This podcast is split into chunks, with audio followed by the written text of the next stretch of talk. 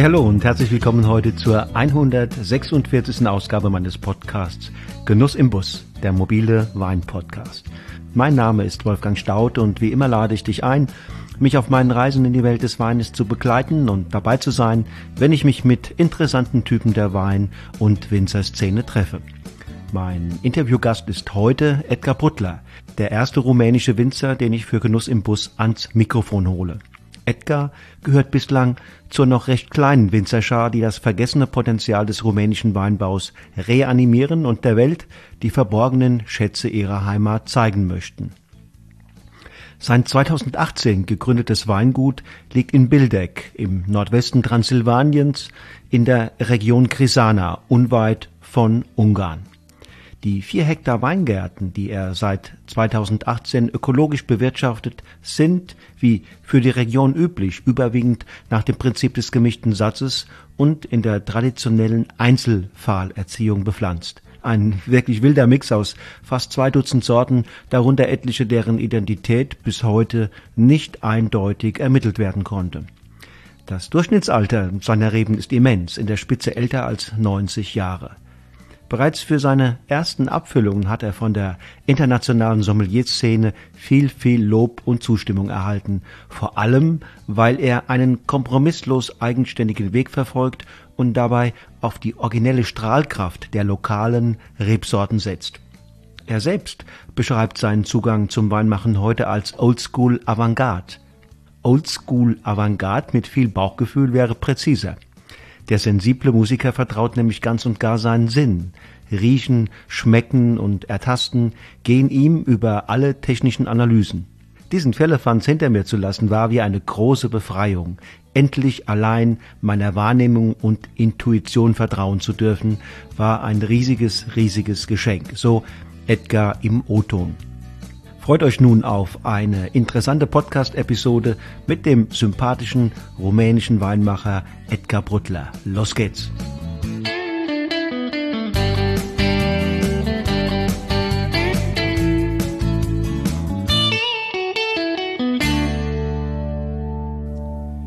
So, dann, lieber, lieber Edgar, dann begrüße ich dich ganz herzlich hier im Podcast Genuss im Bus und sag ähm, einen guten Abend nach Österreich. Hallo Wolfgang, freut mich anwesend zu sein. Du, du bist in Österreich heute, weil du in Österreich arbeitest, aber dein äh, eigenes Weingut ist ja in Rumänien. Über das wollen wir, über das wollen wir reden. Vielleicht bleibt auch noch mal am Ende ein, eine kurze Zeit, einen kleinen Ausflug zu machen in deine aktuelle äh, Beschäftigung bei Großer. Aber das, das werden wir noch mal sehen. Mhm. Ähm, du bist deutschsprachig, so wie man das ja jetzt hier hört. Ähm, das heißt, ich gehe mal davon aus, du bist tatsächlich auch in einem deutschsprachigen Elternhaus groß geworden, oder? Ja, also meine Muttersprachen waren Deutsch und Ungarisch. Aber da ich mit drei Jahren schon nach Deutschland gekommen bin und wir seitdem in Deutschland gelebt haben, äh, ist das Ungarisch in Vergessenheit geraten und somit ist nur noch Deutsch als meine wahre Muttersprache übrig geblieben. Das Ungarische kann ich, äh, ich sage immer so Küchen-Ungarisch. Mhm. Ich kann, kann mich so, so auf der Straße mit den Leuten unterhalten, aber ähm, eine richtige Weinprobe zu halten äh, mit Fachbegriffen und auch über gefühlstechnische Sachen dabei zu sprechen, das fällt mir schon schwer. Da müsste ich, ich sage mal so, ich schätze mal, wenn ich ein halbes Jahr in Ungarn leben würde, dann könnte ich es schon wieder sehr gut. Mhm. Das heißt, Rumänien, äh, ja, das war ja äh, ähm, äh, Bildeck, die, die Ecke, aber das ist relativ nah an Ungarn. Deshalb, deshalb ähm, Ungarn? Ja. Ähm, also unsere Region, äh, so diese, das Satmarer Land und aber auch, ich sag mal, Transsilvanien, da gab es ja die drei, die drei größten äh, Völker waren die Deutschen, die Ungarn und die Rumänen. Mhm. Ähm, und äh, das, das Gebiet hat ja früher lange Zeit zu Österreich gehört, äh, zu, zu, zu Ungarn und auch zu Österreich-Ungarn, zur Monarchie früher. Ist dann äh, Rumänien gewesen, dann wieder kurz Ungarn und schlussendlich komplett zu Rumänien übergegangen. Aber äh, das Ungarische und vor allem die ungarischen Menschen, die dort leben und sich auch klar als Ungarn bekennen, Äh, die sind natürlich allgegenwärtig. Ich glaube, momentan so bei 30 Prozent. Und der ungarische Staat äh, investiert ja auch viel Geld in die Region. Also die versuchen schon noch da einen Fuß in der Tür zu halten. Die Deutschen sind fast alle weg. Die Deutschen sind fast alle weg. Mhm. Äh, insofern gibt es in der Region nur noch rumänische und ungarische Menschen. Und du hast gesagt, mit drei bist du weg. Das heißt, ja.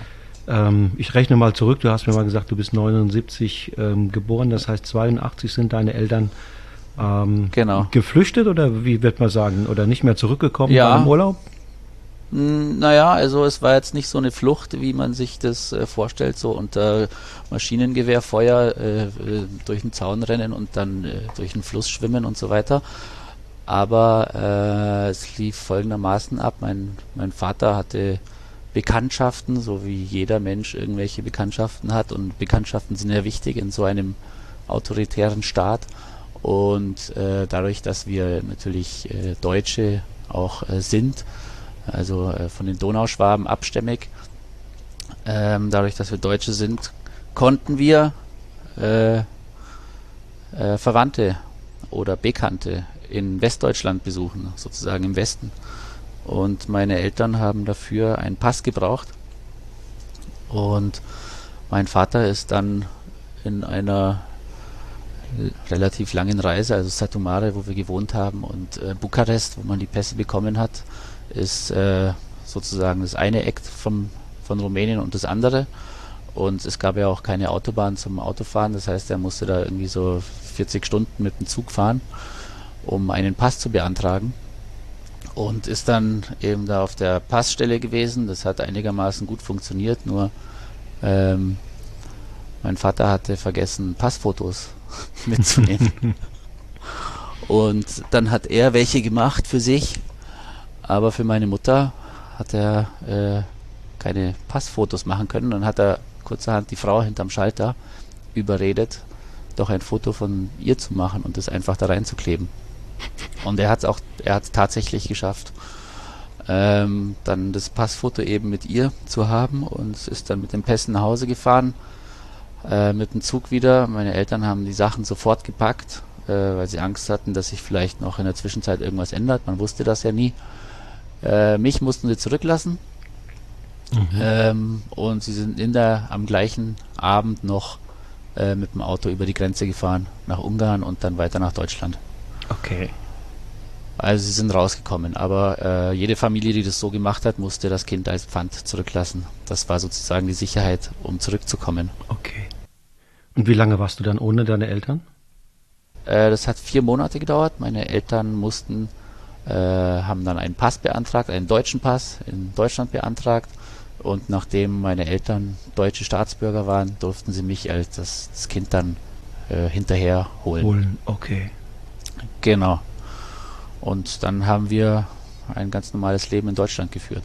Zuerst in Biberach und dann in Augsburg. Und du hast dann auch in Deutschland, bist du zur Schule gegangen und hast auch dann studiert?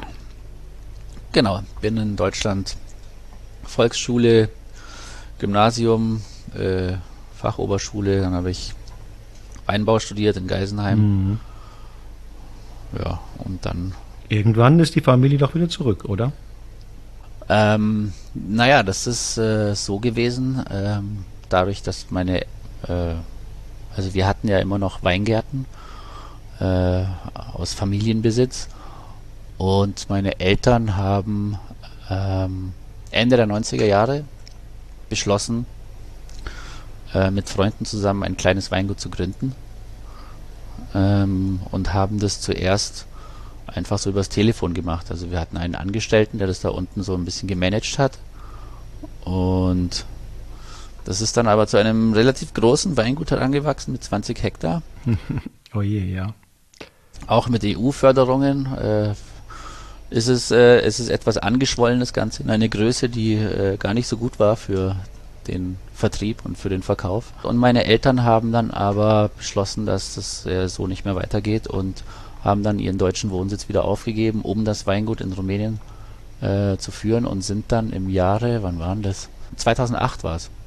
Meine Mutter ist noch ein bisschen so hin und her gependelt Ähm, die hat das auch ein bisschen gestresst, dass wir unsere Existenz in Deutschland aufgeben für ein Weingut in Rumänien, was mehr schlecht als recht läuft. Mhm. Aber äh, man muss Opfer eingehen und insofern haben sie es einfach durchgezogen, beinhart. Nochmal Schritt zurück, Edgar. Ähm, was war das, in welcher Familie? Du hast jetzt deinen Papa und deine Mama erwähnt. Aber was war das ja. aus deiner jetzigen rückblickenden Sicht für ein Elternhaus? Wie war der Lebensstandard? Wie war der Bildungsgrad? Wie war das, was man miteinander gelebt hat? Gab es Besonderheiten, äh, die diese Familie geprägt hat und dich dann irgendwo auch? Also ich bin ein Einzelkind. Das heißt, äh, ich war, äh, wie man, wie man das so landläufig sagt, verwöhnt. Ähm, aber nicht schlimm. Also äh, ich habe jetzt äh, kein, ich habe jetzt nicht wie ein König gelebt und wir hatten auch gar nicht die finanziellen Mittel dazu. Mein Vater hat in Deutschland im Krankenhaus gearbeitet als Krankenpfleger, meine Mom äh, in einer Firma als Buchhalterin. Insofern haben wir ein ganz normales mittelständisches Leben geführt, ohne dickes Auto oder so. Also wir waren ganz normale Menschen.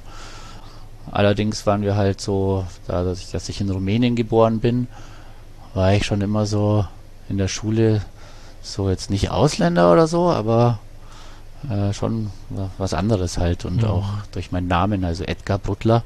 Mhm. Ja, ähm, und meine Eltern, ja, die waren auch ganz normale Menschen. Ähm, wir in der Familie war natürlich die Musik, äh, war schon etwas, was äh, allgegenwärtig war. Ich habe dann ich habe sehr früh angefangen, Geige zu spielen, mit sechs Jahren. Ähm, habe dann im, im Chor gesungen bei den Augsburger Domsingknaben. Also ich habe eine richtig, eine fundierte, sehr starke klassische Musikausbildung bekommen. Also das vor allem das bei den Augsburger Domsingknaben. Das war jetzt nicht so, dass wir gedrillt worden sind und es war auch kein Internat, aber es war jeden Freitag, jeden Samstag war Chorprobe Sonntagmorgen sind wir entweder in der Kirche im Hohen Dom zu Augsburg gestanden und haben dort die Heilige Messe gesungen oder wir sind irgendwo in der Gegend rumgetingelt und haben woanders gesungen. Und dazu gab es dann noch während der Woche jeden Tag einmal Instrumentalunterricht und Stimmbildung. Mhm. Also vier Tage die Woche war Musik angesagt. War das sicherlich doch damals als junger Kerl nicht deine Idee, sondern die Idee deiner Eltern, oder? Ähm, ich bin da, also in den Chor bin ich mit acht Jahren reingekommen. Ich fand das super damals. Ähm, später, als ich dann älter geworden so bin, so mit 13, habe ich mich wirklich gefreut, dass ich in, in den Stimmbruch komme und äh, einfach nur noch mit meinen Kumpels ins Freibad gehen kann und frei bin. Also es war schon, es war schon ein bisschen eine Belastung für mich, ähm, weil ich, weil ich eben auch gern mit Freunden rumgehangen bin. Aber deine Eltern waren selbst auch Musik interessiert. Ja, aber äh, mein Vater hat das äh, Musikmachen gelernt in den Weinkellern in Bildeck. Da waren, also ja, ich meine, die hatten ja, die hatten ja weder Schallplatte noch Radio. Also Radio vielleicht schon, aber das, was die früher im, äh, gemacht haben am Wochenende war, die haben sich im Weinkeller getroffen. Einer hat eine Gitarre gehabt, der andere vielleicht ein Akkordeon und dann haben die zusammen Musik gemacht, also einfach irgendwelche Lieder gesungen und äh, Wein getrunken oder das war ihre Beschäftigung so. Und mein Vater war natürlich der, der, äh, also nicht natürlich, aber mein Vater war der, der äh, Akkordeon gespielt hat, auch Gitarre, das hatte der ähm, auch so, der ist auch relativ musikalisch begabt. Also wenn der, wenn der ein Instrument in die Hand nimmt, dann geht es relativ zügig. Und mhm. meine Mutter ja, die war jetzt, hat jetzt kein Instrument so richtig gelernt, aber musikalisch, musikalisch waren bei uns eigentlich alle, ja, in der ganzen Familie. Zumindest laut gesungen. Und gab es dann für dich einfach auch mal so einen, so einen inneren Konflikt, wo der Weg hinführt, ob du Musik machen vielleicht sogar zu deinem Beruf machst oder war dann irgendwann klar, nee, du studierst, äh, wie du es ja eben schon angedeutet hast, in Geisenheim Weinbau? Ja, also es war kein Konflikt, so wo ich mich mit mir hadern musste oder so. Ich hatte mich mit 18 war das damals, glaube ich, hatte mich hatte ich mich schon entschieden für die Musik, weil damals Wein in meinem Leben überhaupt noch gar keine Rolle gespielt hat. Also ich habe weder Wein getrunken, ich habe von meinen Eltern schon mitbekommen, dass die eigentlich immer Wein trinken. äh, und auch deutlich mehr Wein als Bier. Ähm, aber das war für mich kein Getränk, was, was für mich irgendwie von Bedeutung war in meinem Leben und äh, schon gar nicht, äh, um damit mal Geld zu verdienen. Also, und dadurch, dass, dass, dass ich sowieso schon mein Leben lang Musik gemacht habe, war das auch kein Konflikt, sondern das war einfach der natürliche Weg, dass ich jetzt irgendwas mit Musik weitermachen werde. Und habe aber dann relativ schnell festgestellt, dass das, was ich kann, lange nicht ausreicht, äh, in dem, äh, im Gegensatz zu dem, was, was andere können. Also ich habe es auf die Gitarre abgesehen und ich, ich, ich war nie jemand, der viel geprobt hat oder, oder, oder geübt hat. Also und auch in der Schule war ich eher faul als fleißig. Ähm, deswegen hat mein Talent nicht ausgereicht, um an einer Musikschule angenommen zu werden, äh, oh, weil die anderen, Fleißiger die sich dort beworben haben, halt einfach geübt haben. Mhm. Mhm. Und ich habe mich immer nur auf das verlassen, was ich gerade in dem Moment so kann. Ähm, aber das hat mich überhaupt nicht gestört. Ich habe dann, ich habe dann eben mitbekommen, dass man Weinbau studieren kann. Und in dem Moment weiß ich das, also ich habe ich hab einfach so einen Studienführer durchgelesen, weil ich nicht so recht wusste, was ich tun soll. Und äh, dann habe ich gesehen Weinbau, Önologie, Geisenheim. Und in dem Moment wusste ich, das mache ich. Und dann bin ich ein Jahr auf ein Praktikum gegangen nach Franken und da hat da hat's mich einfach gepackt. Das war das war das war so eine schöne Zeit dort. Wo ich warst war du? Überhaupt kein, ich war beim Gerhard Roth in Franken, in, in, äh, also in Franken in Wiesenbronn. Und ich habe mir auch ganz, ich, es gab eine Liste von, von Weinbaubetrieben, das war im Jahr 2001, es gab eine Liste von Weinbaubetrieben, die fürs Praktikum eben zugelassen sind, bei denen man äh, Praktikum machen kann, um in Geisenheim angenommen wer zu werden. Und der Gerhard Roth äh, und noch ein anderes Weingut waren die einzigen, die zur damaligen Zeit schon biologisch Bio, gewirtschaftet Bio haben. Ja, ja. Genau. Und das war ja damals noch etwas, äh, das war ja Hokuspokus damals. Also das war ja ganz, was ganz was Fernes. Aber auf jeden Fall hat das auf, äh, fand ich interessant und habe deswegen auch dort äh, das Praktikum mir ausgesucht und habe dann eben dort angefangen, mein erstes Jahr Arbeit überhaupt, ja. Und davor hatte ich ja, davor habe ich ja noch nicht mal eine Schaufel irgendwo im Boden gestochen. Das war ähm, sicherlich ein großer Schritt, ne, von einem quasi von einem Musikus und absolut, absolut. Aber der Gerhard, der hat genau auf die richtige Art mich äh, angepackt sozusagen. Ähm, ich habe halt einfach arbeiten müssen und war aber, ich habe aber auch einen Boden geschrubbt, wenn, wenn ich sonst nichts gefunden habe zum Tun. Und äh, er war zwar streng, aber nie nachtragend. Und das hat mir schon, hat, hat mir schon sehr geholfen und wir sind heute noch im Kontakt. Letztens war er mich hier wieder besuchen mit einer Gruppe und das ist schon, schon cool, hm, ihn zu kennen. Wunderbar. Lass uns mal einen Sprung machen. Du hast dann, du hast dann ähm, ja, das Studium gemacht, hast es absolviert. In der Zwischenzeit ähm, hast du dann angefangen oder anschließend hast du angefangen, diverse diverse Stellen, sagen wir mal, als Kellermeister oder unterstützender Kellermeister in diversen Betrieben in, in Österreich ähm, äh, zu betreuen. Mhm. Und irgendwann parallel ging dann auch die Firma deiner Eltern, deines Papas, deiner Mama, äh, diese, diese Firma, äh, mhm. das Projekt scheiterte oder, oder sie sind ausgestiegen, ja. sagen wir es so, sie sind, sie sind ausgestiegen. Ja. Und nachdem sie ausgestiegen waren, hat sich da im Grunde genommen noch ein Rest an, an Rebfläche befunden im Familienbesitz. Und das so war dann ziemlich schnell für dich klar, da will ich jetzt loslegen? Also nachdem das Weingut sozusagen, das Vorgängerweingut, das war ja ein 50-50-Ding, äh, wir sind ausgestiegen, wir haben unsere Anteile an unseren Partner verkauft. Und wir hatten dann eben unsere Weingärten, unsere, damals waren es glaube ich so ungefähr vier Hektar. Und natürlich haben wir kurz überlegt, wir nehmen jetzt das Geld, das war jetzt nicht viel, aber äh, ich hätte, wir hätten uns halt äh, ein schönes Auto kaufen können oder äh, vielleicht noch die Hälfte vom Haus äh, finanzieren. Also so viel war es jetzt nicht. Aber wir haben, natürlich kurz überlegt, was machen wir jetzt?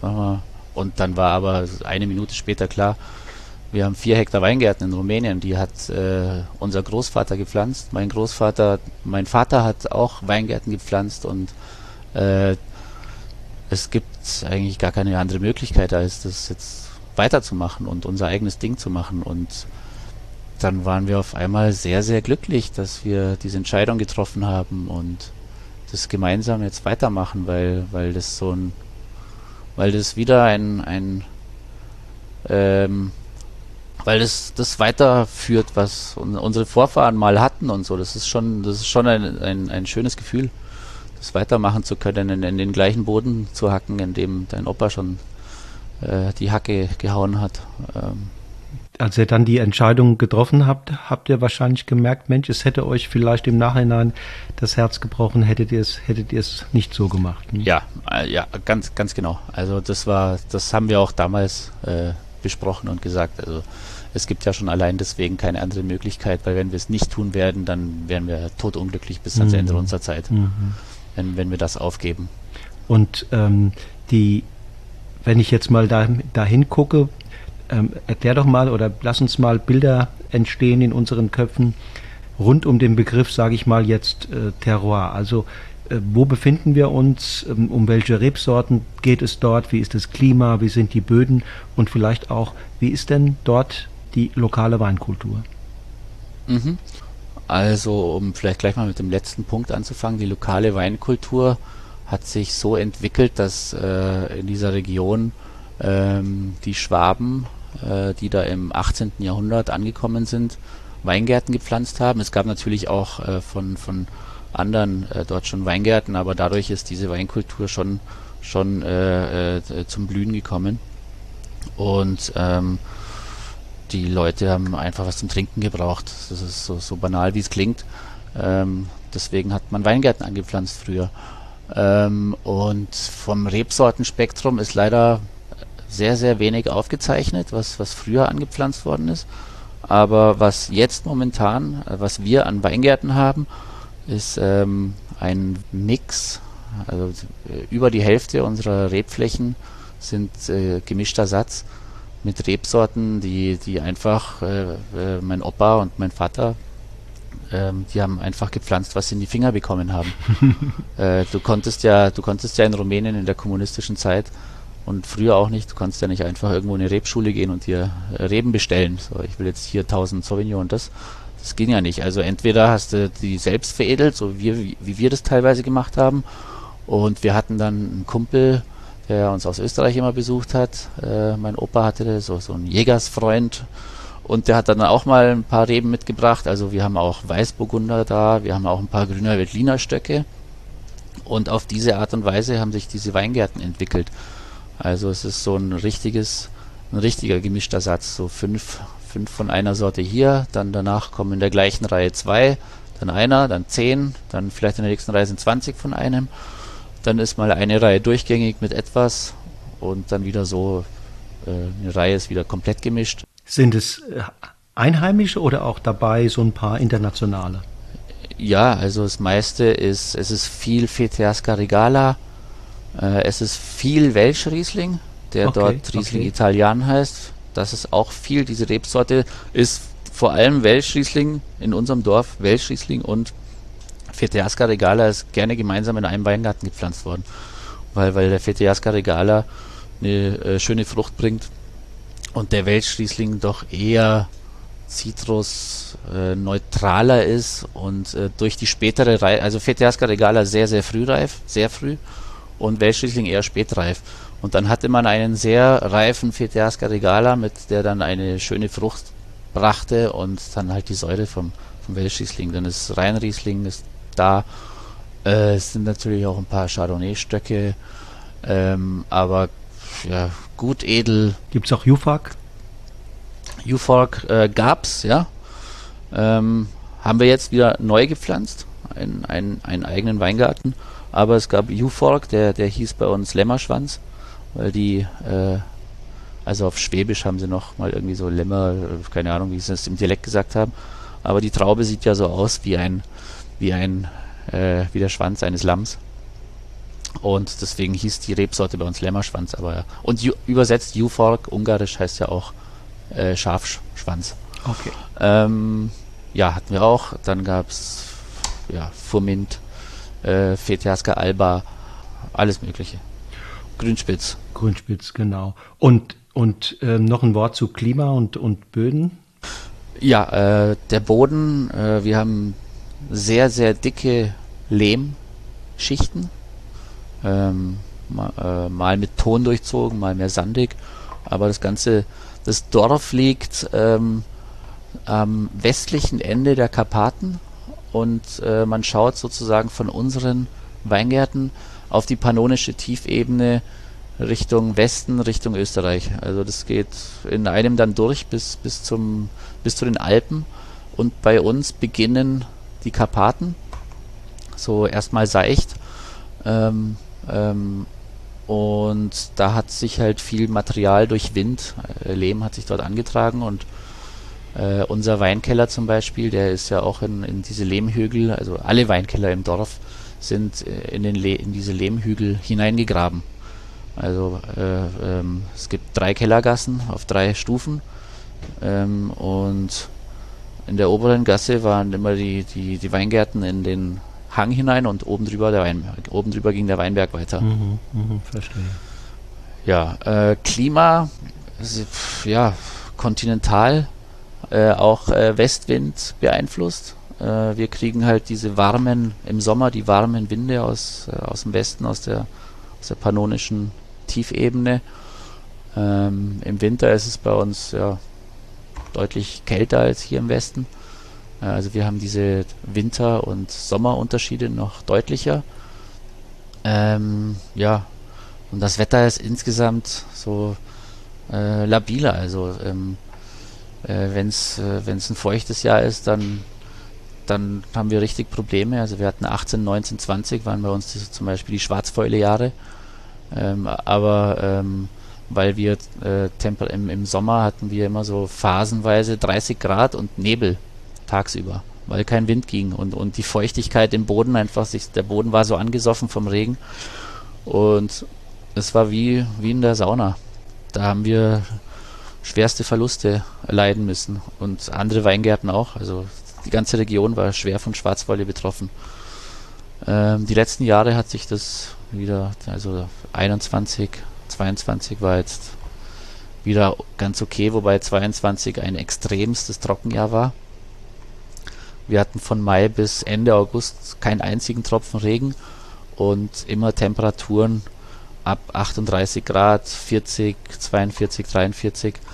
Ähm, es war wie in Afrika, wie in Südafrika. Also ich, ich war ja ein paar Mal in Südafrika und es war, es war genau das gleiche vom, vom Klima her. So richtig verbrannte Erde, alles komplett ausgetrocknet, die Felder, die, das Gras und dann wachsen da oben drauf diese grünen Reben.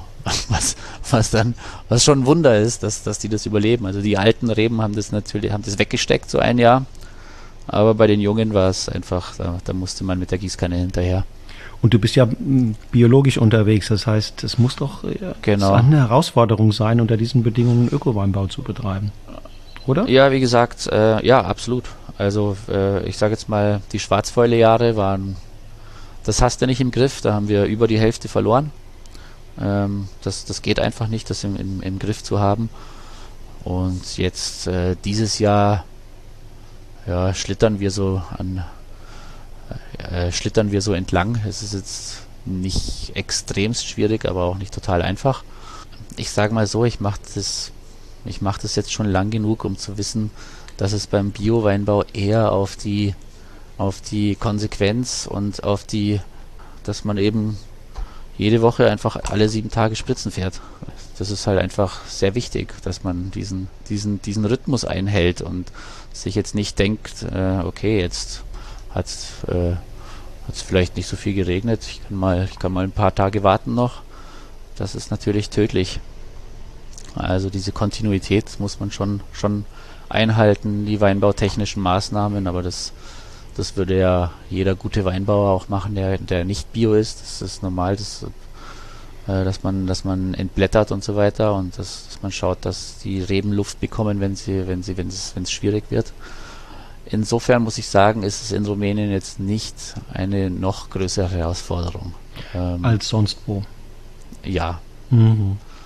In welchem Zustand sind die Böden? Also du hast ja vorhin das, wenn, wenn du, also wenn ich das richtig mitbekommen habe, so beschrieben, dass ich mir fast vorstellte, sehr lehmig, das heißt mhm. sehr feucht. Ähm, das stelle ich mir so vor, dass es einmal ja so ist, dass man da gar nicht reingehen kann, ohne dass man Klumpen ja. äh, an den Füßen hat und dass man auf der anderen Seite, wenn es sehr trocken ist, äh, dass es Risse gibt.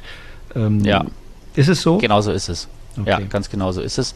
Der Boden ist schwer, schwierig zu bearbeiten, aber man muss ihn bearbeiten. Ähm, wir haben zwar eine Begrünung, aber unterm Stock ähm, müssen wir offen halten. Ähm, das ist zwar vielleicht momentan ein bisschen unpopuläres Thema, aber bei unseren Böden äh, geht es nicht anders, weil wenn der Boden austrocknet, dann bilden sich Risse, äh, weil sich der Lehm eben zusammenzieht äh, da bilden sich Risse und da kannst du runterschauen, einen Meter und da verdunstet das Wasser raus. Und mein Opa, ähm, der hat schon immer gesagt, äh, einmal hacken, also einmal den Weingarten hacken, also die haben da tatsächlich ja früher mit der Hand den Boden gehackt. Einmal hacken ist wie ein Reben, äh, wie, wie ein Regen, weil du damit die Oberfläche wieder verschließt und kein Wasser herauskommen kann, weil diese Böden sind ja doch äußerst wasserspeicherfähig. Wenn es nämlich regnet, wenn es regnet, dann äh, wird das schnell mal Matsch und du kannst einfach lange Zeit nicht reinfahren. Auf der anderen Seite trocknen sie wieder schnell aus und, und, und reißen auf. Und deswegen schauen wir, dass wir den, die Oberfläche unterm Stock immer in Bewegung halten. Oberflächlich nur. Ich kann mir vorstellen, wenn sie ausgetrocknet sind und sehr hart sind und dann gibt es einen starken Regen, dann kann das Wasser gar nicht so schnell eindringen, wie es wegläuft. Ne? Ja, ja. Du hast dich also für den Bio-Weinbau entschieden und das hat ja sicherlich auch dann Konsequenzen für den Keller. Wir haben mal gesprochen, da hast du, da hast du gesagt, ja, ich begreife mich oder mein Handwerk äh, in der Weinbereitung als Oldschool Avantgarde, so hast du, glaube ich, gesagt. und und ähm, du sagst, was ich versuche, ist so einen guten Mix zu finden zwischen Intuition und Präzision auf der einen Seite und, und ein anderes Stichwort war, ich vertraue mehr meinen Sinnen oder meiner Sensorik statt technischen Analysen. Das habe mhm. ich mir mhm. behalten. Was heißt das denn nun? Was heißen diese, dieser Approach äh, in diesen zwei Begriffspaaren bezogen, ich sag mal, auf, auf den Lesezeitpunkt? Was heißt es im Punkto Hefelagerung? Also das sind ja so kritische Punkte, wo man immer nicht genau weiß, macht man noch oder wartet man noch oder, oder entscheidet man schon sich für eine bestimmte äh, Maßnahme und was heißt es für die Flaschenfüllung? Wenn du da mal vielleicht mir so ein bisschen einen Einblick gibst. Ja, ähm, äh, muss ich ein bisschen ausholen. Ja, tu ähm, das. Also ich habe ja Geisenheim Weinbau studiert und da wirst du ja mit Fakten äh, zugeschüttet äh, dann in Österreich meine elf Jahre beim Leo Hillinger. Ähm, war eine tolle Zeit, aber da haben wir halt auch viel Zucker gemessen und was ja auch völlig okay ist. Äh, für Trauben die 100 Bärenprobe im Weingarten, äh, äh, Säure messen und, und Zucker messen und das dann als Entscheidungsfindung für den gut, perfekten Lesezeitpunkt heranzunehmen. Auch die Trauben zu kosten natürlich, aber dieses ganze ähm, ähm, analysieren, um eine Entscheidung zu finden. Und dann auch im Keller, ähm, wir nehmen eine Hefe, äh, um, um den Wein zu vergären. Und das sind alles Sachen, bei denen ich mir schlussendlich gedacht habe, ich will nicht von einer Industrie abhängig sein beim Weinmachen. Ich will nicht, äh, abgesehen vom Geschmack her, dass es dann auch in eine andere Richtung geht, aber wenn es soweit kommt und äh, keine Ahnung, irgendwas ist, dann will ich einfach den gleichen Wein immer genauso herstellen können. Also ich will überhaupt von niemandem abhängig sein. Ja. Freiheit. Das war der Grund, warum. Ja. Freiheit, genau. Und mein erster Jahrgang 2018, das war schon, schon ein komisches Gefühl, aber ein total gutes, gutes, komisches Gefühl, da zu sitzen. Es, wir haben, die Trauben kamen da an in den Kistchen und dann bin ich da mit meinem äh, Arbeiter äh, darauf rum äh, äh, und habe sie in den Keller äh, in den Keller hineingepumpt und das, das war's dann. Äh, ke keine Vorklärung äh, und nichts. Und ähm, die Dinge auch einfach mal passieren zu lassen. Äh, das war auch so. Die, die Kontrolle ähm, nicht ganz abzugeben, aber den Weingärten auch so, so viel zu Vertrauen zu geben und den Weingärten so viel, äh, so zu vertrauen, dass da sicher ein guter Wein draus wird, ohne dass jeder Schritt äh, kontrolliert werden muss und, und eingegriffen werden muss oder in dem Maße eingegriffen äh, wird, wie ich das äh, gelernt habe, wie das in den Schulbüchern steht. Und wenn man das nicht tut, legt man sich ja auch ein bisschen an mit den, mit den Leuten, die das, äh, die das nicht so sehen. Aber hat sich ja auch schon geändert. Ähm, auf jeden Fall äh, seinen eigenen, äh, als ich dann wirklich gelernt habe, meinen eigenen Sinnen zu vertrauen und dass das auch völlig okay ist und dass der Wein auch gut wird, das war natürlich äh, äh, eine, wie wenn sich eine Schlange häutet das war dann einfach was anderes und, und was Schönes. Mensch, wenn du auf der einen Seite ne, Sensorik und statt technische Analysen und auf der anderen Seite sagst du mehr, also ich mache versuche beides, die Waage, die Balance zu halten zwischen Intuition und Präzision. Ähm, was diese, was dieser Zugang äh, denn zum Beispiel wieder sich niederschlägt äh, bei der Wahl des richtigen Lesezeitpunkts, wie er sich mhm. niederschlägt ah, ja, genau. bei der bei der Wahl, wie lange Hefelagerung und wann abziehen, wann Füllung und, und, und wann noch nicht? Also ähm, Lesezeitpunkt, ähm, das passiert einfach geschmacklich. Da, da gehe ich her, koste die Trauben und äh, das, das Wissen habe ich, da habe ich vieles an Wissen von meinem guten Freund Craig Hawkins aus äh, Südafrika. Südafrika. Mhm. Ja, genau, also da war ich drei Weinlesen und das, das hat mir sehr imponiert, wie, wie der an die Sache rangeht. Also da wird einfach durch den ganzen Weingarten gelaufen. Ja, du gehst jetzt nicht oben hin, äh, kostest ein bisschen, sondern da geht man komplett durch. Wenn es jetzt ein reinsortiger Weingarten ist, zum Beispiel reinsortig Fetera Ascarigala oder, oder Grünspitz, beim gemischten Satz geht das nicht. Du kannst nicht den Weingarten äh, sensorisch lesen. Da liest du, da lese ich das. Wird, also ich koste natürlich schon ein paar Sachen so, aber schlussendlich äh, äh, geschieht das visuell, weil eben äh, mit 20 verschiedenen Rebsorten äh, da gibt es keinen äh, Lesezeitpunkt, der absolut perfekt ist, weil da sind Trauben drin, die sind eher grünlich, dann sind welche drin, die sind eher reif und aber das ist ja genau das, was so ein Wein dann spannend macht. Ähm, ja, ansonsten also das, das Lesen, das Entscheiden vom Lesezeitpunkt ist rein sensorisch und ich glaube, dass den Grad an Säure, den ich in den Trauben schmecke, dass der dann im fertigen Wein auch ist. Dass der ähnlich, dass das eine ähnliche Empfindung im Wein ist. Also wenn ich merke, die, diese Säure ist jetzt in den Beeren an dem Level angelangt, dann glaube ich, dann ähm, ist natürlich schwierig, das äh, zu, zu prüfen, weil der fertige Wein dann erst ein halbes Jahr später vielleicht so zum Kosten ist. Aber dieses Empfinden an Säure, das, äh, das ist für mich so, so ein Knackpunkt beim Lesezeitpunkt. Wie muss die sein? Beschreib's mal. Äh, sie muss interessant sein, vor allem. Also sie muss einen, einen, einen, sie muss eine, eine Struktur in, in den Geschmack hineinbringen und äh, eine gewisse Nervigkeit und dann vielleicht auch äh, so weit sein, um die, um die Süße in der Traube so abzufangen, dass das ganze Geschmacksbild irgendwie harmonisch in der Traube ist. Aber bei mir heißt das natürlich, dass ich sehr früh lese. Also ich, genau, ich habe so ja. Alkohol, ich habe Alkoholgehalte von 10,5 bis maximal 12, also eher bei 11, 11,5 liege ich meistens so. Sehe ich dann, später muss ich ja doch Analysen machen, weil die Sachen werden ja auch exportiert.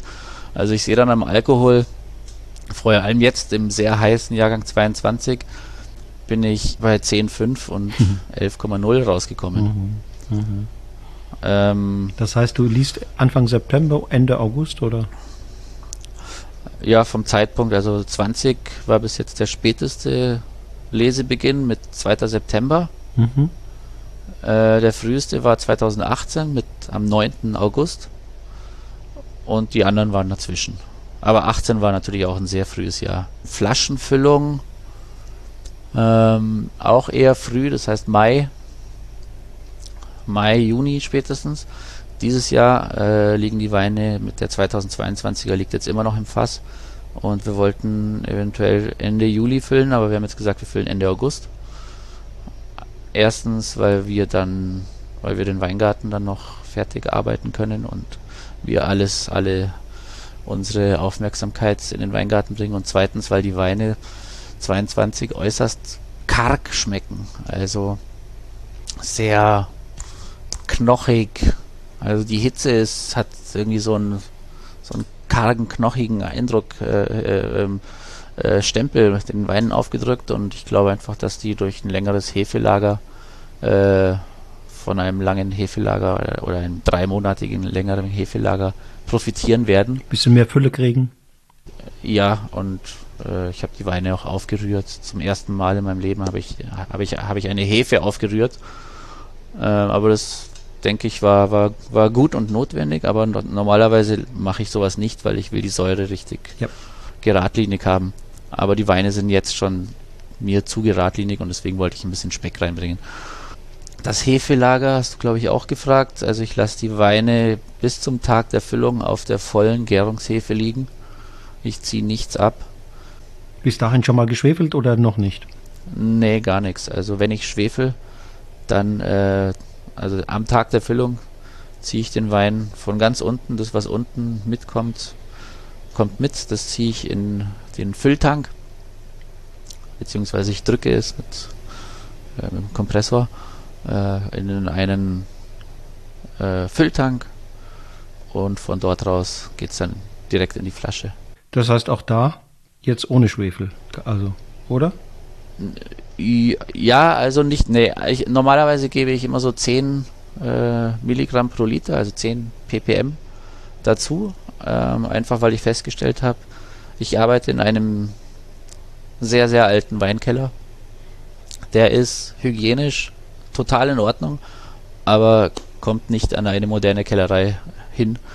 Und wenn ich keinen Schwefel dazugebe, habe ich immer wieder Maus in den Weinen. Ähm, die geht, die geht schon weg. Je, je, mehr, je mehr Gerbstoff der Wein hat, desto schneller geht es natürlich auch weg und so. Aber das ist ein Geschmack, der, der mir überhaupt nicht zusagt. Den will ich nicht haben und ähm, ich bin auch kein, ich arbeite nicht mit äh, ungern mit Dogmen. Das heißt, äh, ich, ich sage jetzt nicht, der Wein darf keinen Schwefel haben. Warum nicht? Wenn mir der, der Geschmack, äh, der das schwefelfreie Füllen hervorbringt, nicht schmeckt, dann sorge ich dafür, dass es nicht passiert. Es gibt keinen Grund, die Maus zu akzeptieren. so ist es. Allerdings 22 jetzt, äh, glaube ich, geht schon was ohne Schwefel. Das habe ich schon ausprobiert. Aber ich weiß es noch nicht. Das entscheide ich dann wie so oft. Wie so oft entscheide ich das. Äh, ich entscheide vieles im Moment. Auch beim Lesen, auch in der Weinlese.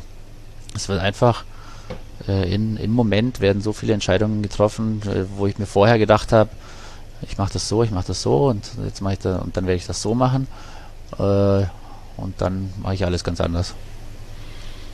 Also da ist Intuition schon ganz wichtig. Ja, ich lasse dann, ich lasse dann einfach auch mal den Moment sprechen. Mhm.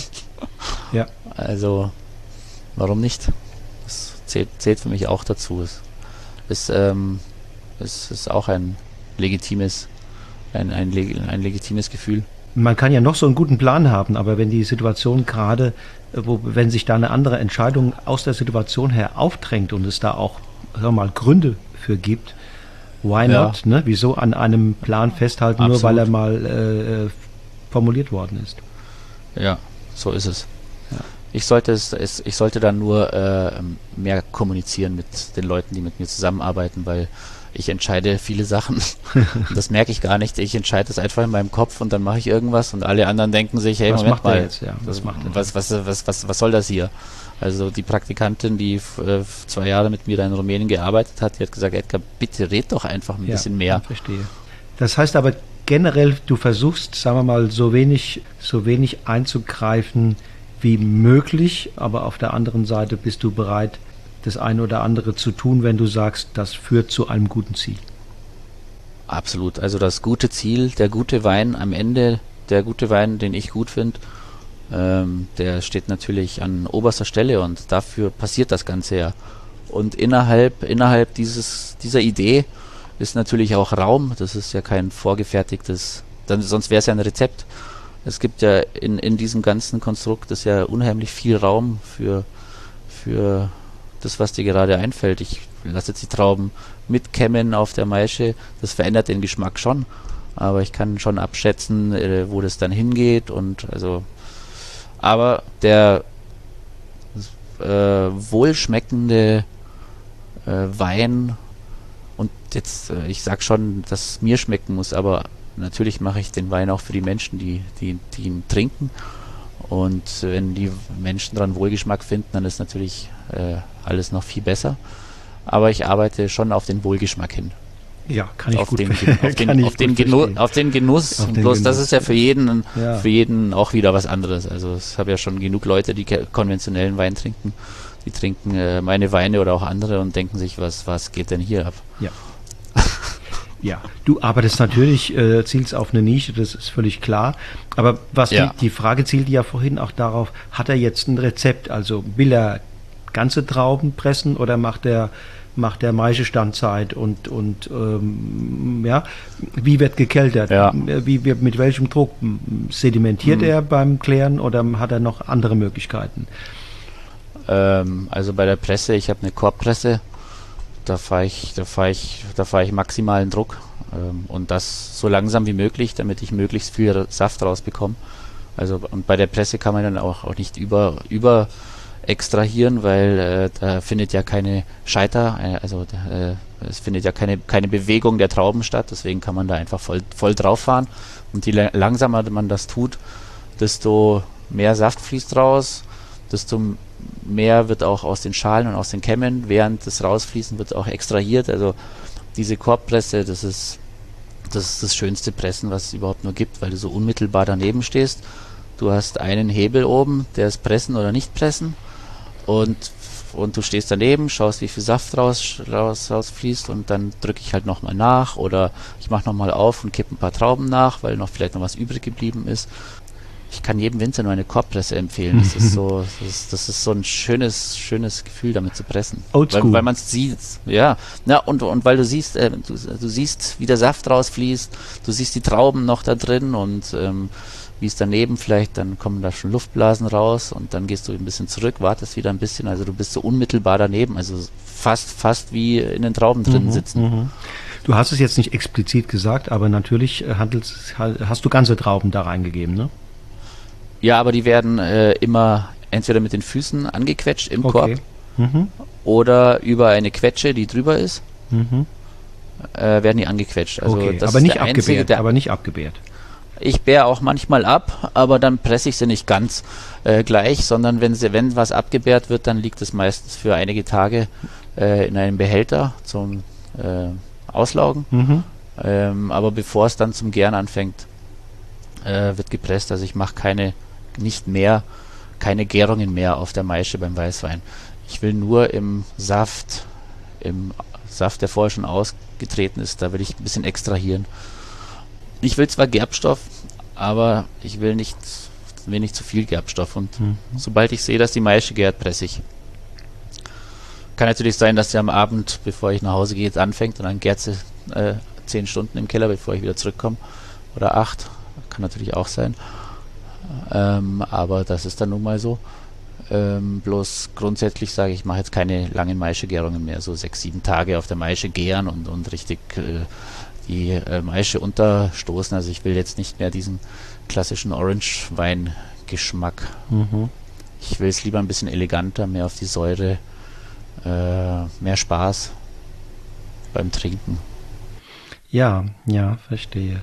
Also das hast du im Grunde genommen schon angefangen, die Frage zu beantworten, die mir die letzten paar Minuten auf der, auf der Zunge lag, nämlich welche Stilistik strebst du denn an? Also es gibt, es hörte sich ja so an, du tust bestimmte Dinge, damit da ein Ergebnis rauskommt, das dir gefällt, aber du hast dieses Ergebnis ja letztlich irgendwo schon in deinem Kopf äh, vorgedacht, konzipiert und äh, ja. guckst da so ein bisschen, dass du da hinkommst. Nicht, dass das ganz fix ja. ist, aber so grob hast du ja schon Ziele, ne?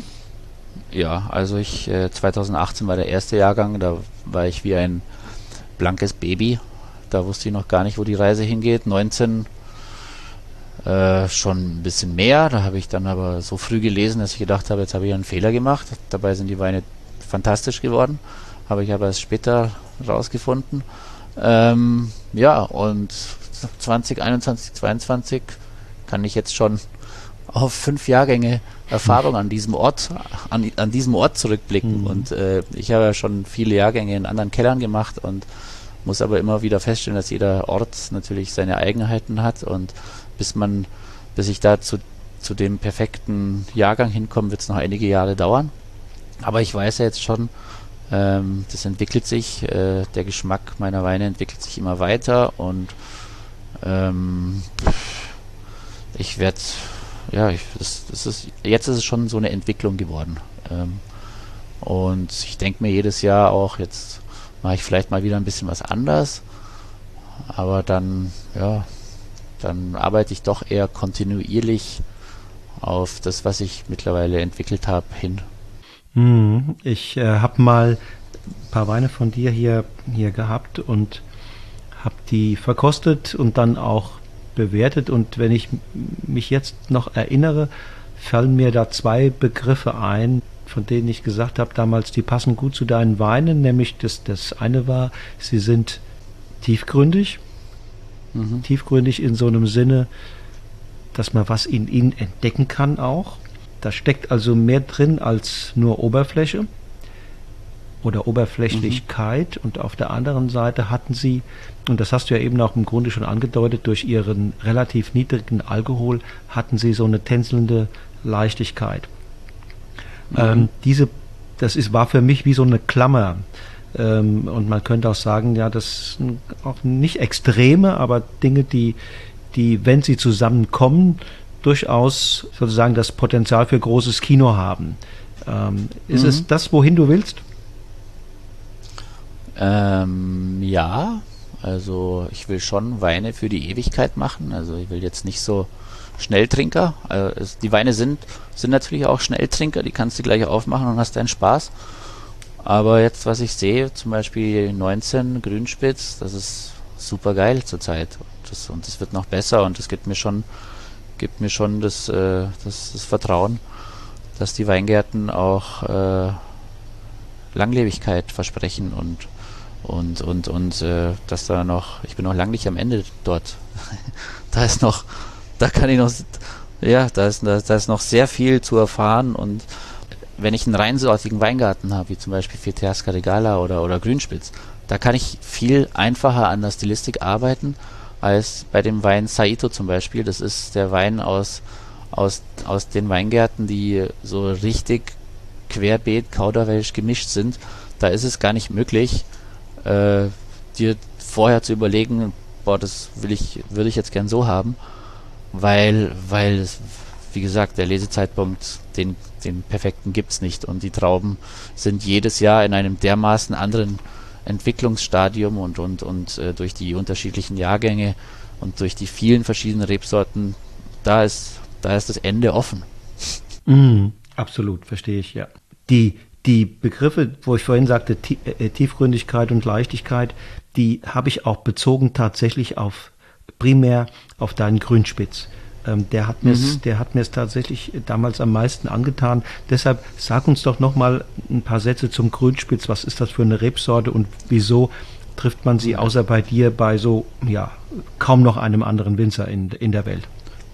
Ja, also um den Grünspitz hat sich in unserem Dorf ein, eine Legende herausgebildet, weil die Rebsorte ebenso selten ist. Äh, Fakt ist, die Rebsorte ist Anfang der 50er Jahre, glaube ich, ungefähr gezüchtet worden. In der Region Serem, das ist äh, heute Serbien. Äh, das ist der serbische, der ungarische Teil von Serbien. Die Rebsorte ist sehr, sehr, sehr spätreif. Äh, und ich, ich weiß nicht, wie sie zu uns ins Dorf gekommen ist, das weiß keiner. Mhm. Ähm, in Ungarn gibt es ein paar Hektar, in Rumänien gibt es das, was wir haben.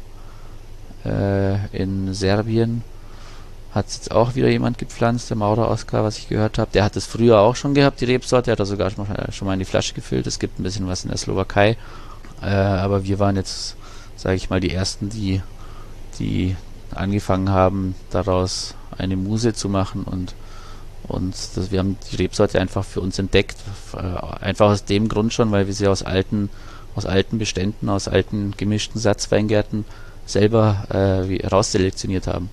Also es war 2006, habe ich mit meinem Vater, mein Opa hat damals äh, die Grünspitzstöcke markiert. Ich habe mit meinem Vater die Edelreiser geschnitten, wir haben sie in die Rebschule gebracht und haben sie dann langsam weiter vermehrt und haben jetzt mittlerweile ein Dreiviertel Hektar im Ertrag seit 2008 und Pflanzen haben jetzt wieder ein bisschen was gepflanzt, also wir kommen jetzt auf ungefähr ein Hektar und tasten uns auch langsam da an, an diese Rebsorte hin. Also da ist bei der Rebsorte ist zum Beispiel eine Maischestandzeit eher mit Vorsicht zu genießen, weil die, die Schale einen sehr hohen Gerbstoffgehalt mhm, mhm. äh, hat. Und das merkt man beim, beim Kosten erst spät, also wenn, weil, weil die Trauben doch sehr saftig sind, mhm. in, in normalen Jahren sehr saftig sind. Sie ist, die Rebsorte ist auch zum Beispiel sehr Trockenheit anfällig. Also sobald, sobald, sobald da, sobald der Regen zu wenig ist, da äh, geben die Träublein auf, die bleiben ganz klein und, und kompakt, haben fast keinen Saft. Aber in einem normalen Jahr werden das schöne, dicke Brummer, sage ich jetzt mal so. äh, mit, mit ordentlich Saft drin. Die Pressbarkeit ist auch super, also da ist nicht so viel Pektine irgendwie vorhanden. Also und was uns jetzt zugutekommt, ist eben die späte Reife. Mhm, okay. Äh, weil, weil wir mit dem Lesezeitpunkt ja. die letzten 30 Jahre, der ist um zwei Monate, zwei Monate nach vorne gerückt. Und vor zwei Monaten, äh, vor, vor 30 Jahren, äh, diese Rebsorte wurde gar nicht war reif. Nie. Mhm. Nie reif. Mhm. Ich glaube, mhm. das war ist der Hauptgrund, weil sie einfach, äh, äh, weshalb die auch äh, eher ähm, äh, niedrig im, in der Anbaufläche war oder wenig verwendet wurde. Ähm, aber jetzt sind wir mit der Rebsorte natürlich äh, die Kings. Okay, weil ich wollte schon fragen, Edgar, ist das, ist das reiner Lokalkolorit oder, oder auch so ein bisschen äh, die Suche nach einer Kuriosität, wieso du auf diese Rebsorte setzt und sogar auch noch weiter äh, den Bestand ausbaust? Oder hat es tatsächlich auch, auch, auch einen, einen realen oder rationalen Hintergrund? Und da ist natürlich ja. die, die späte Reife ist natürlich ein Argument, ganz klar.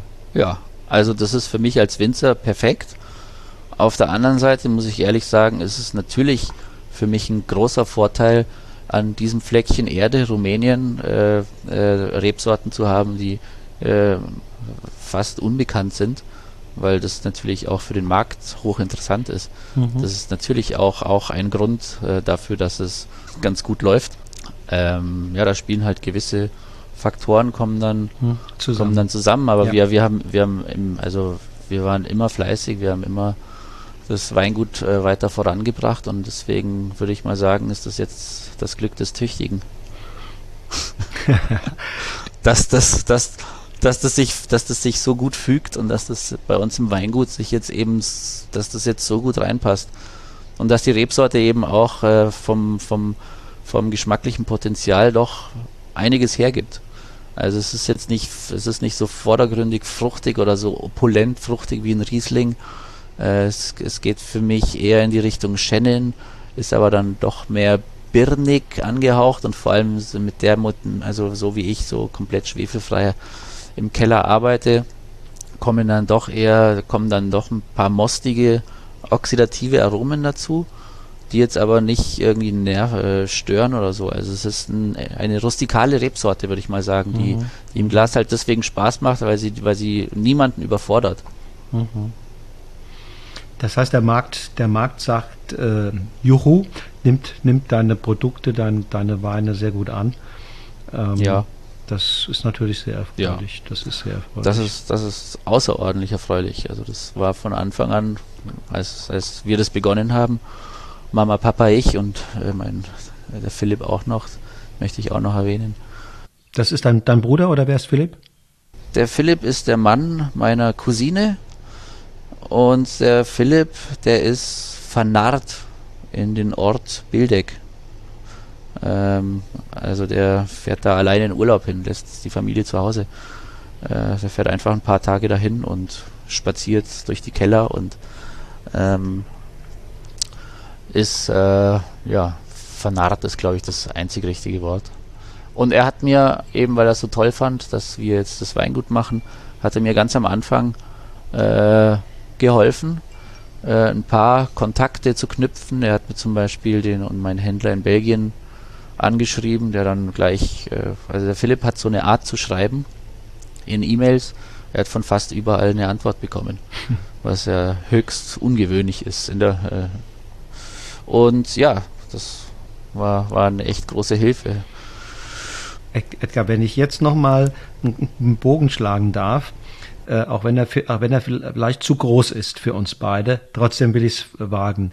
Ähm, der, der, der, der Junge, der den Augsburger Domsignamen gesungen hat, der eine äh, intensive, hochkarätige musikalische Ausbildung hatte, der selbst sehr musikalisch ist. Du hast mir auch mal gesagt, wie viele Instrumente du spielst. Ich habe es vergessen, aber es sind eine ganze Reihe, der sicherlich in sich auch sehr viel Musikalität auch trägt, dann aber sozusagen dieses Ding vielleicht noch als Hobby heute betreibt, aber nicht beruflich. Man gibt das aber nicht an der Garderobe ab, wenn man weiter durchs Leben äh, zieht und älter wird und auch andere Dinge im Leben tut. Das ist in deinem Falle der Weinbau was ich mich einfach frage, was, mit welchem, mit welchem Habitus, mit welcher, äh, mit welchen Emotionen und auch mit, mit, ja, mit welchem Zugang packst du die Dinge in deinem Leben an, in deinem, in deinem Weinbusiness, äh, wo du sagst, irgendwo nehme ich da auch meine Musikalität mit, äh, die, die äh, mhm. trägt auch in diesem Leben dazu bei, dass ich das so und nicht anders mache. Mhm, mhm. Ja, äh, gute Frage. Muss ich jetzt mal kurz nachdenken. Ähm, aber für mich ist tatsächlich Musik machen und Wein machen sehr ähnlich. Ähm, ich ich denke sehr viel ans Musikmachen beim, in, der, in der Weinlese, muss ich sagen, weil, weil da eben Sachen geschehen, die so von jetzt auf gleich anders sind. Und beim Musikmachen muss man sich ja auch immer darauf einstellen, dass, dass irgendwas klar anders läuft. Also vor allem äh, also in der Band, man kann ja Auftritte nicht, man kann Auftritte nicht proben, sage ich immer meinen, meinen Kumpels beim Musikmachen auch immer. Wir können jetzt hier fünfmal äh, wir können fünfmal die Woche proben und dann spielen wir am Wochenende und es läuft alles schief, weil dann eben am Auftritt Sachen zusammenkommen, die mit denen du nicht gerechnet hast und äh, so ist es im Weinbau natürlich auch. Also du kannst äh, weder das Klima und, und alles beeinflussen und es kann kurz vor kurz vor der Zielgeraden kann noch alles schief gehen. So dieses das Unberechenbare. Es ist auch schon schon etwas, was in beiden Sachen, also sowohl Musik als auch Wein, eine Rolle spielt.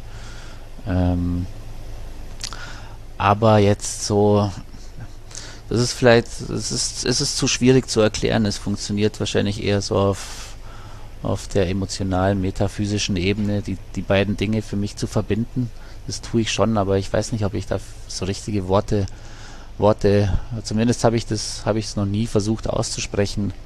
Und ich, ich, ich glaube, ich, ich finde da jetzt auch nicht die richtigen Worte dafür, aber es, es funktioniert beides für mich auf, auf einer gleichen emotionalen Ebene. Auch, auch ähm, zum Beispiel äh, wenn du, wenn du Musik machst, wenn ich Musik mache, hast du ja immer die Resonanz vom Publikum, die, mhm. die auch eine große Rolle spielt im Unbedingt. Und, und, und diese Resonanz beim Wein funktioniert natürlich nicht so unmittelbar wie beim Musikmachen, aber die Leute trinken den Wein und wenn ich, wenn, wenn, wenn die, wenn die damit glücklich sind und letztens hat mir ein, ein Kumpel zu, äh, zu mir gesagt, Edgar, wenn ich einen Wein von dir ich habe jetzt schon ein paar Sachen von dir gehabt und egal welche Flasche ich aufgemacht habe, das war immer, hat immer gepasst, das war immer super. Und das ist dann die, die, die Resonanz, die, ja. die mich glücklich macht mhm. und äh, für die ich das Ganze auch Natürlich mache ich das für mich und für meine Eltern und und für, für die Familie von früher, aber das ist, das ist ein, ein ganz entscheidender Punkt und der, der einem unmittel, äh, un, unheimlich viel, der mir unheimlich viel Motivation gibt. Äh, die, Re die Resonanz, nach, nachdem die Menschen es getrunken haben. Ja, man macht beides, Musik und Wein, natürlich erstmal für sich selbst, aber beides auch für ein Publikum. Absolut. Also es ist beides Kunst und äh, ich, ich würde jetzt nicht sagen, ich bin ein Künstler oder ein großer Künstler oder was weiß ich, obwohl ich, obwohl Wein machen für mich Kunst ist. Äh, und Kunst beinhaltet natürlich das Handwerk.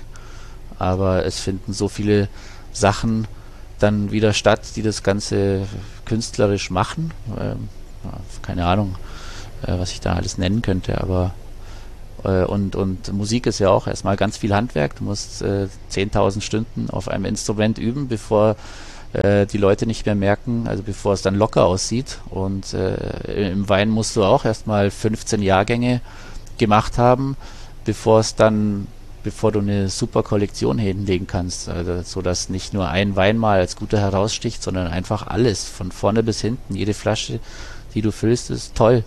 Mhm. Und mhm. dieser, das, das ist das Handwerk und die, die emotionale äh, dein emotionaler Stempel als Mensch, als Persönlichkeit ist dann wahrscheinlich so dieses künstlerische. ja, und du hast ja vorhin mal gesagt, du hast vorhin mal gesagt, dass du dich nach dem Studium in Geisenheim äh, und auch nach deinen Jobs äh, äh, bei Hillinger und, und anderen freigefühlt hast, auch diese, diese, diesen technischen Zugang ans Weinmachen ein bisschen sein zu lassen und stattdessen deiner ja. Sensorik, deiner Intuition, deiner, deiner Sinnlichkeit zu vertrauen. Und das passt für mich ja, ja letztlich auch ins Bild eines Musikers. Mm, ja, stimmt, so habe ich das noch gar nicht gesehen. Aber danke. ähm, ja, kann, kann, kann gut sein, ja. ja. Ähm, ein anderer hätte es vielleicht anders gemacht, wenn du, wenn einer, wenn einer quasi das ganze Leben lang ein Bastler war und mit und mit äh, ähm, schon schon alles Mögliche geschraubt hat und als Jugendlicher ja. und so weiter, der der hat einen anderen Zugang vielleicht auch dann später, wenn er den Beruf des Absolut. Winters ergreift. Ne? Da hast du vollkommen recht. So habe ich es noch gar nicht gesehen, aber es ist wahrscheinlich so, dass dadurch, dass mich das Musikmachen mein Leben lang begleitet hat, dass das eben immer eine Rolle spielen wird, egal was ich tue. Hm. Das heißt, Edgar, du spielst noch? Natürlich. Also ich, wie gesagt, ich, ähm, es sind keine großen Konzerte. Äh, und da bin ich auch froh drüber. Ich bin vor allem froh drüber, dass ich von der Musik nicht leben muss. Mhm. Und es nur noch als Hobby genießen kann. Und ja, ich habe eine Band, da spiele ich Schlagzeug. Das ist sowieso das beste Instrument. da kann man sich dahinter verstecken und äh, einfach reinprügeln. Ja. Und wenn es schief läuft, sind die Vorderen schuld. Ähm, aber ja, äh, ja, ich mache noch Musik, ja. Was macht ihr da? Rockmusik oder, oder was anderes? Wir haben, wir haben eine Coverband, ähm, wir machen Rockmusik, ähm, also wir machen, wir machen ganz äh, entschieden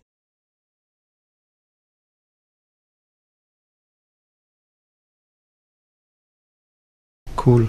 Und es funktioniert komischerweise seit 15 Jahren immer noch. Also wir haben uns, nie, wir haben uns nicht großartig verändert. Mhm.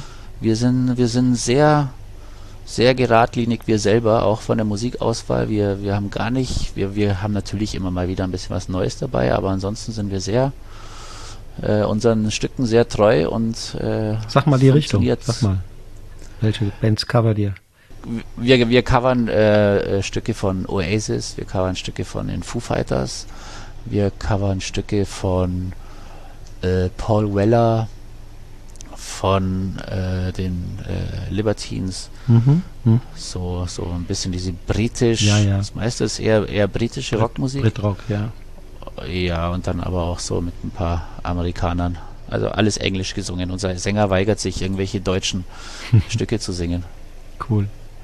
Also ich äh, muss unbedingt mal dabei sein. Ich bin mhm. wirklich interessiert und ich tanze im Übrigen auch sehr gerne.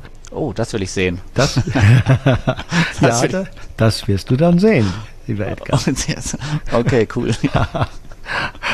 ja, fein. Ähm, ich danke dir ganz, ganz herzlich. Toll, dass du, dass du hier bei Genuss im Bus dabei warst. Du, wir haben uns kennengelernt im Rahmen meines Buchprojektes. Das ist ja auch jetzt schon Ja. eine Weile her.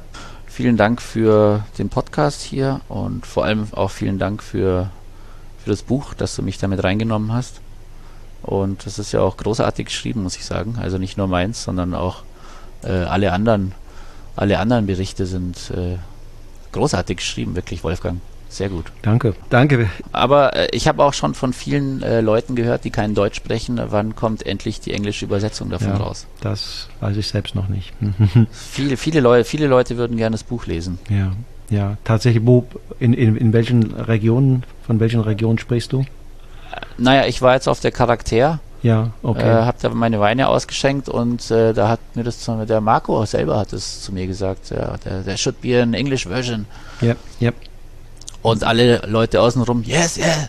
ja. Also, ich, also da würdest du sicher noch äh, einiges an Absatz finden. Ja, wir, wir, wir sind dran. Andererseits ist es nicht einfach, auch einen, einen passenden Verlag zu finden und äh, auf eigene Kappe alles zu machen, kannst du im Grunde genommen das Projekt nur angehen, wenn du, wenn du schon Abnehmer hast. Wenn ich jetzt wüsste, ähm, äh, die, die, die Winzer, die wir da drin haben, zumindest die Franzosen, Italiener, Spanier, da nimmt jeder mal 20 Exemplare dann ab, ne?